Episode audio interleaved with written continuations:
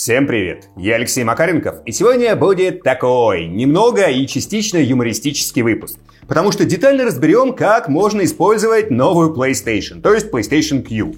Посмотрим и на реалистичные сценарии, и на слегка фантастические. Помимо этого, забуримся в дела Embracer Group, изучим, как там продвигается их план по захвату игрового рынка. А то давно про них ничего не говорил, а тут у них как раз вышел годовой финансовый отчет. С летом, кстати, обвалом акций. А еще взглянем на будущее Nvidia, ну и околонаучная история, конечно, тоже будет. Погнали! Давайте поговорим про новую PlayStation, про PSQ. Кратенько я про нее уже рассказывал в обзоре конференции Sony. Напомню, что это новая портативная PlayStation, которая работает в связке с PlayStation 5. И играть на PlayStation Q можно только по Wi-Fi через Remote Play. То есть запускать на ней игры напрямую нельзя. В комментариях очень много людей высказались в духе «Я не понимаю, для чего эта PlayStation Q вообще нужна». Но было порядочно и тех, кто написал, что классная штука, обязательно куплю, если будет недорого. Молодцы Sony, что делают такую пидерсию. Собственно, я читал комменты, давил лыбу, а потом такой сел и задумался. Ведь главная проблема PlayStation Q заключается в том, что у нее, вот на первый взгляд, крайне мало вариантов использования. И следующий вопрос у меня для самого себя был, а вот хватит ли мне фантазии придумать 10 таких сценариев? Естественно, с оговоркой, что дурачиться и трешить можно, но сценарии действительно должны быть относительно реалистичными. А не в духе, что можно залить PlayStation Q силиконом и засунуть себе в... Например, в карман. Вот что у меня получилось. Двигаться будем от реалистичного к идиотичному, и вы пишите свои варианты в комментариях, как можно использовать PlayStation Q еще. Итак, вариант первый, главный и самый очевидный. За него сейчас топят почти все, кому новая консолька Sony понравилась. У вас есть дома всего один телевизор. Или не один, а несколько. Но все они заняты. Кто-то что-то смотрит, а вам очень хочется поиграть.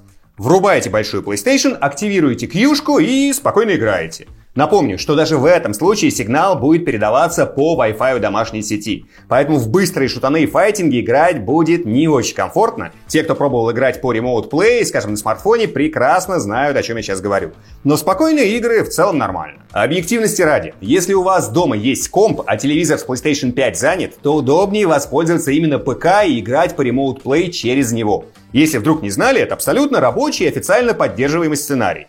Если и плойка, и ПК подключены к роутеру по проводу, то задержка будет ниже, чем в случае с PlayStation Q, которая подключается по воздуху. Но, повторюсь, и с PlayStation Q сценарий вполне рабочий, и, видимо, на него Sony в основном рассчитывают. Вариант второй. Вы играете, и вам срочно нужно отойти куда-то в другую комнату. Возможно, комната эта относительно маленькая, с кафелем и специализированным постаментом для задумчивости. Переключаете игровой процесс на PlayStation Q и спокойно топаете совершать свой вдумчивый процесс. Я почти не сомневаюсь, что Sony сделает так, что переключать геймплей между устройствами можно будет максимально быстро. Потому что если этого не случится, то это прям будет фейл фейлов. Третий вариант. Аналог второго, но чуть отличается. Вы ложитесь спать, хочется поиграть перед сном, телевизор у вас в другой комнате, спокойно берете PlayStation Q, ложитесь и устраиваете своему мозгу игровую встряску прямо перед засыпанием. Целом не надо так делать, это не полезно для центральной нервной системы, но как бы вариант тоже рабочий. Вариант четвертый. Вам хочется поиграть на улице. Солнечный там денек, птички щебечут, цветочки и бомжи благоухают. Выходите, садитесь на скамеечку, и если Wi-Fi дотягивается, то играете. Если не дотягивается, то, судя по всему, увы, потому что у PlayStation Q нет важной особенности смартфонов. На смартфонах через Remote Play можно играть по мобильному интернету, а на PSQ только по Wi-Fi. Хотя можно наживить раздачу Wi-Fi через смартфон и спокойно играть. Это уже для таких самых, как бы не знаю, даже словечко-то правильно подобрать, для самых изысканных и требовательных пользователей. Но в целом это возможно. Вариант пятый. Вы хотите поиграть с другом на одной консоли, но так, чтобы сидеть обязательно в разных комнатах. На PlayStation Q, думаю, это вполне можно будет сделать. То есть теоретически гаджет подойдет для кооперативной игры. Более того, можно даже создавать игры, которые подразумевают, что ваш напарник или напарница не видит вашего экрана, а вы не видите, соответственно, экрана ее, не знаю, онлайн-покер на раздевание, чтобы вы не видели карт напарницы, она не видела ваших, и как вы раздеваетесь, чтобы тоже никто взаимно не видел, ну, просто потому что сама идея бредовая. Хотя это хорошая разминка для мозга. Придумать геймплей, где действие происходит именно на одном экране, но все организовано так, что необходимо, чтобы игроки не видели именно друг друга. Можете поупражняться в мозговой калибристике. Задачка действительно нетривиальная. Что вот такого должны совершать игроки, чтобы факт видимости их действий друг для друга был ключевой геймплейной механикой? Важное условие, на экране у обоих при этом должно происходить абсолютно одно и то же. Потому что если не одно и то же, то придумать очень просто. Пишите свои версии. Следующий вариант, шестой. И тоже довольно реалистичный. У вас тупо сдох телек. Хочется поиграть, и вуаля, PlayStation Q спокойно его заменит. Ну, как заменит? Экран маленький, но играть можно. Еще и со всеми функциями DualSense. Седьмой вариант. У вас вообще нет большой PlayStation. Вот так вот внезапно. Но вы хотите играть в игры из библиотеки PlayStation 100. И для этого есть PS Now. Ну, точнее, сейчас он уже не Now, а объединен с PS Plus, но суть это не меняет. Будет очень странно, если Sony выпустит PlayStation Q и не добавит возможность напрямую коннектиться к своему облачному геймингу. Другое дело, что в облачные игры Sony можно играть и с ПК, и со смартфонов, но если нужен сразу еще и DualSense, то вот, пожалуйста. Восьмой сценарий использования. У вас сильный кифоз шейного отдела позвоночника. Вам физиологически неудобно смотреть вперед, зато комфортно смотреть под углом вниз. В этом случае PlayStation Q — это прям ваш выбор. Ну и шутки шутками, но при коррекции сильных кифозов это действительно делается очень плавно, и людям в прямом смысле нельзя долго сидеть с разогнутым шейным отделом, чтобы не допускать чрезмерного компенсаторного переразгибания позвоночника. Девятый вариант. Внезапно я его не придумывал. Он дважды прозвучал в комментариях к ролику с разбором конференции Sony. Оказывается, есть люди, которые вообще не любят играть на большом экране. Только хардкор, только прототип. Что интересно, я их отчасти понимаю. Например, на свече я предпочитаю играть только в портативном варианте. Понятно, что отчасти это из-за мыла при выводе на телевизор, но и идейно. Вот если устройство изначально заточено под портатив, мне даже если есть возможность подрубить к телеку или монитору, комфортнее играть на маленьком экране. Правда, в случае с PS5 все изначально-то затачивается под большие экраны, но все равно держим в голове, что есть конкретные предпочтения конкретных людей. Ну и финальный десятый вариант, назовем его PlayStation головного мозга. И суть его в том, что вам просто хочется пользоваться всем игровым, что выпускает Sony. И даже если ни один из уже перечисленных вариантов использования в жизни вам не нужен, вы все равно хотите закупиться новым гаджетом компании и играть на нем просто потому, что можете. Я этого никогда не понимал, но и не осуждаю людей, которые подходят к вопросу именно так. Ну потому что это часть увлечения. Если ты просто вот фанатеешь от гаджетов какой-то конкретной фирмы и не вынимаешь окружающим мозг на тему, что они срочно должны стать такими же, как ты, то почему бы и нет? Это тоже часть хобби. Итого 10 вариантов я придумал. Уверен, что можно нафантазировать больше. При этом мне все равно кажется, что шансов у PlayStation Q стать мега популярной очень и очень немного. Ну, если только Sony там что-то такого хитрого не придумала, про что пока не рассказала. А вот получится ли у консоли просто вот плюс-минус нормально продаться, вот это зависит еще и от цены. Аналитики сейчас пишут, что PlayStation Q имеет шансы только если будет стоить меньше 200 долларов. И, в общем-то, я с ними согласен. Я бы даже сказал, что 100-150 баксов это должно стоить. Верится в такую цену, зная Sony с большим трудом, но мало ли. В общем, пишите ваши сценарии использования, особенно реалистичные, ну и просто смешные тоже подходят. Можно будет почитать комменты и поугарать. Давайте устроим такой небольшой веселый brainstorm. Ну и цену, которую считаете нормальной для такого гаджета, тоже озвучивайте. А сейчас небольшая рекламная интеграция. И в фокусе внимания сегодня от Кордус Сакрус. Это массажер и одновременно методика лечения и коррекции спины. Я по образованию врач, поэтому ко всем подобным штукам отношусь крайне осторожно. И для начала, вот, знакомьтесь, это обычный теннисный мячик. Проблемы с спиной из-за травмы у меня начались еще до 30 лет, и вот это основной спаситель. С помощью теннисного мячика можно проминать и самому себе массировать самые разные мышцы, снимать зажимы, улучшать кровообращение. В общем, вот это вот отличная штука. Были случаи, когда я забывал взять мячик в поход, мучился спиной несколько недель, а потом добирался до мячика и буквально за 10 минут полностью убирал боль. За жизнь я испробовал десятки самых разных других массажеров, и подавляющее большинство из них оказались хуже обычного теннисного мяча. И когда ко мне пришли с запросом на рекламу Кордус, я четко сказал заказчику, беру на длительное тестирование, если за месяц пойму, что Кордус Сакрус лучше теннисного мячика, сделаю интеграцию. Если будет хуже, сорян, рекламировать не буду. Ну и вы уже поняли, что Кордус оказался лучше. Главная фишка в том, что сам массажер сделан с учетом анатомии позвоночного столба и прилегающих к нему мышц. И когда вы ложитесь на него, выступы массажера действительно дотягиваются до мышц, до которых другими способами добраться сложно. И межпоперечные массируются, и многораздельные, и мышцы, выпрямляющие позвоночник. Простой пример. После того, как я прохожу более 25 километров, поясница частенько начинает ныть. Для приведения ее в норму с помощью мячика у меня обычно уходило около 6-7 минут. Кордус справляется буквально за полторы-две минуты. Проверил ровно 8 раз, результат стабильный. Ну и даже если никаких болей нет, массажер помогает расслабить спину и в целом привести ее в норму. И не придется тратить кучу денег на профессионального массажиста. В ассортименте компании есть разные виды массажеров. Есть варианты прицельные для коррекции защемления седалищного нерва, есть с вибрацией. Я вот как раз использовал вариант Cordus Vibra. Про него могу сказать точно, штука полностью рабочая и эффективная.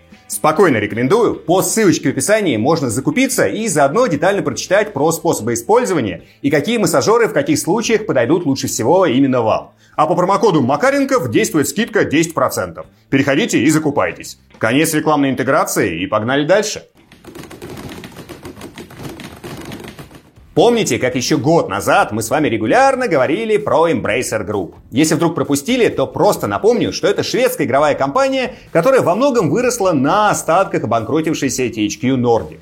А затем она начала скупать большие и среднего размера игровые студии прямо в промышленных масштабах подминать под себя самые разные игровые франшизы, и в итоге на текущий момент они собрали под своим крылом уже более 120 компаний, свыше 15 тысяч сотрудников, несколько сотен игровых франшиз и до 2026 года планируют выпустить более 200 игр. Плюс они активно переманивают кадры из других геймдев-компаний, потому что уже несколько лет подряд умудряются поддерживать очень удобные для людей условия работы.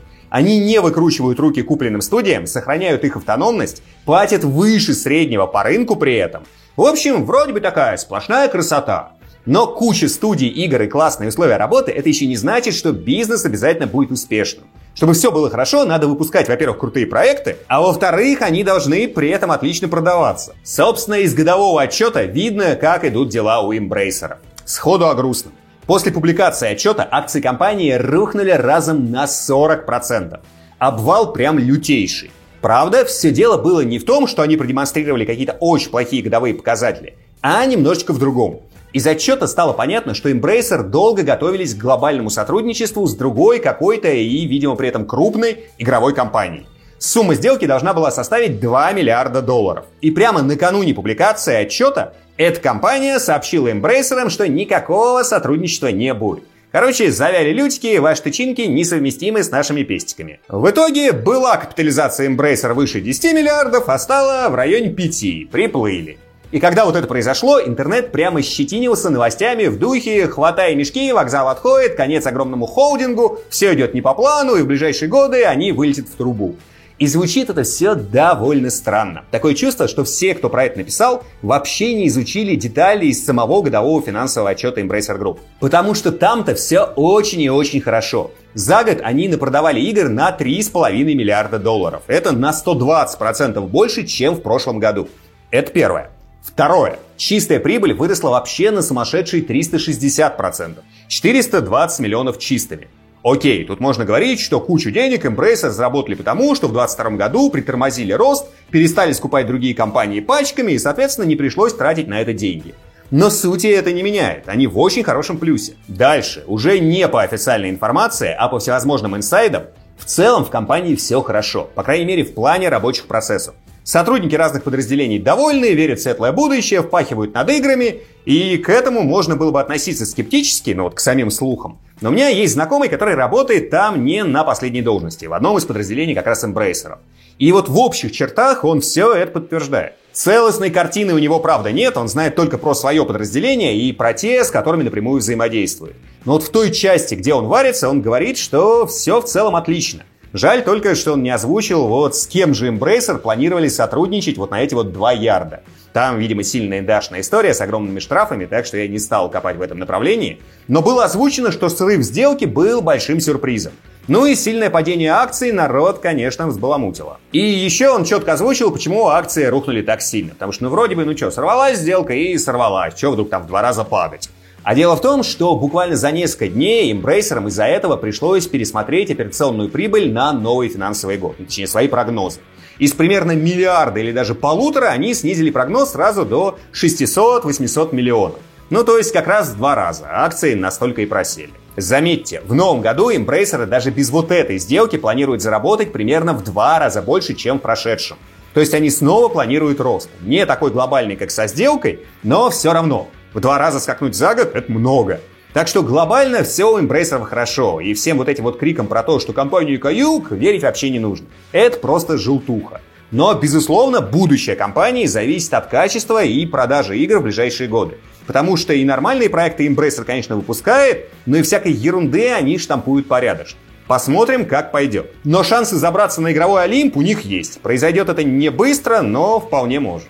Ну и еще один момент. В этом году ждем информацию о новых покупках или партнерстве Embracer. Потому что 2 миллиарда, которые они планировали потратить, никуда не делись. Их расход запланирован на этот финансовый год. Деньги, что называются, жгут лапы, и я почти не сомневаюсь, что они постараются быстро их во что-то влить. Вопрос, во что именно. Там вон слухи ходят, что Sony планирует купить CD Projekt. Это, конечно, пока только слухи, и сами CD Projekt их уже опровергают, но если CD Projekt вдруг действительно решит продаться, то просто напомню, что капитализация у них в районе 3 миллиардов евро – Продаваться они, конечно, явно будут дороже, но все равно это сумма, которую Embracer Group могут себе позволить, если привлекут дополнительное инвестирование. А под покупку CD Projekt инвесторы очень даже могут найтись. Но ладно, это пока только слухи, скорее всего недостоверные, так что проехали. Просто мысли вслух. А вот вам еще одна забавная новость. Вылезла она изо рта Дженсона Хуанга, гендира NVIDIA.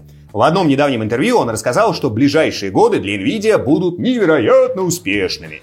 А связано это в первую очередь с развитием искусственного интеллекта и нейросетей. Хуанг считает, что в самое ближайшее время привычная компьютерная архитектура, основой которой всегда были процессоры, кардинально изменится. Причина тоже банальная. Чем дальше, тем больше вычислений перекладываются с центральных процессоров на видеокарты. И в случае с ИИ и нейронками это особенно заметно. А центры обработки данных уже сейчас активно переходят именно на видюхи, а значит для NVIDIA грядут якобы великолепные времена. И в целом, да, особо как бы с этим не поспоришь, но посмотрим, конечно, как будет в реальности. В секторе игровых розничных видеокарт у NVIDIA может все и не супер хорошо, но в корпоративном сегменте они зарабатывают куда больше, а он-то как раз будет расти семимильными шагами.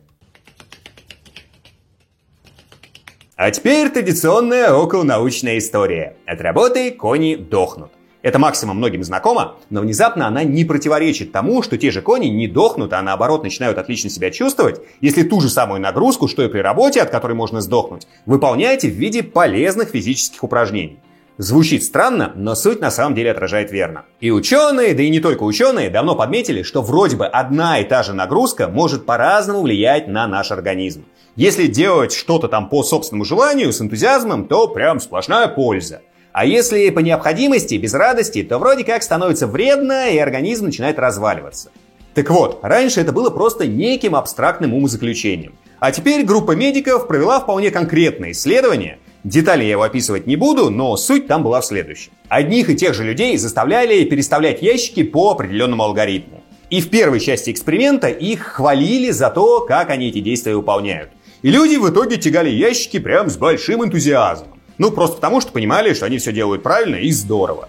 А во второй части ровно за те же действия их начинали ругать. И в процессе фиксировалась целая куча разных параметров, от напряжения конкретных мышц до нагрузки на различные отделы позвоночника. И выяснилось, что при абсолютно одинаковых действиях с одним и тем же весом, в случае, когда человека ругают, нагрузка на шейный отдел позвоночника увеличилась на целых 15% а на поясницу на полтора. Ну и как бы вроде бы полтора это немного, но в случае с постоянно повторяющимися продолжительными движениями это тоже имеет значение. Ну и причина тоже плюс-минус стала понятна. В условиях стресса люди нервничают, некоторые мышцы-стабилизаторы теряют тонус, другие наоборот спазмируются, и в результате нагрузка на позвоночник растет. В общем, стало понятно, что психологические состояния действительно сильно влияют на то, какой эффект мы получаем от конкретной физической нагрузки. И как использовать эти знания тоже ясно. Во время любой физической активности грамотно себя настраивать. А если вы руководитель, то создавать в коллективе благоприятную психологическую атмосферу. Это и здоровье людям сбережет, и в целом работать будут эффективнее, потому что ничего не будет болеть. Может быть, еще и на больничный тратиться придется поменьше. И вроде бы все это вот в целом очевидные штуки, но зато теперь научно доказаны. А это важно. Теперь вы знаете чуть-чуть больше. И, кстати, с темой сегодняшней рекламы эта история тоже стыкуется. Не забывайте про массажеры и скидку. Ссылочка в описании. Совпадение, если что, совершенно непреднамеренное. Было бы преднамеренное, связал бы эти две истории вместе. Спасибо большое за просмотр. А в комментариях сегодня давайте разберем две вещи. Во-первых, пишите про сценарии использования PlayStation Q. И реалистичные, и прикольно юмористические. Ну и сообщайте, какая с вашей точки зрения цена на консоль адекватная. Мне, повторюсь, кажется, что дороже, чем за 150 баксов продавать такое достаточно странно. Но интересно послушать ваши версии. Напомню, что все комментарии я читаю и часто отвечаю. Поддержать канал можно на Boosty по ссылочке в описании, все донатеры попадают в титры. А можно просто поставить лайк под этим роликом, если он вам понравился. Еще раз спасибо и до встречи в следующем видео, которое уже скоро. Пока-пока.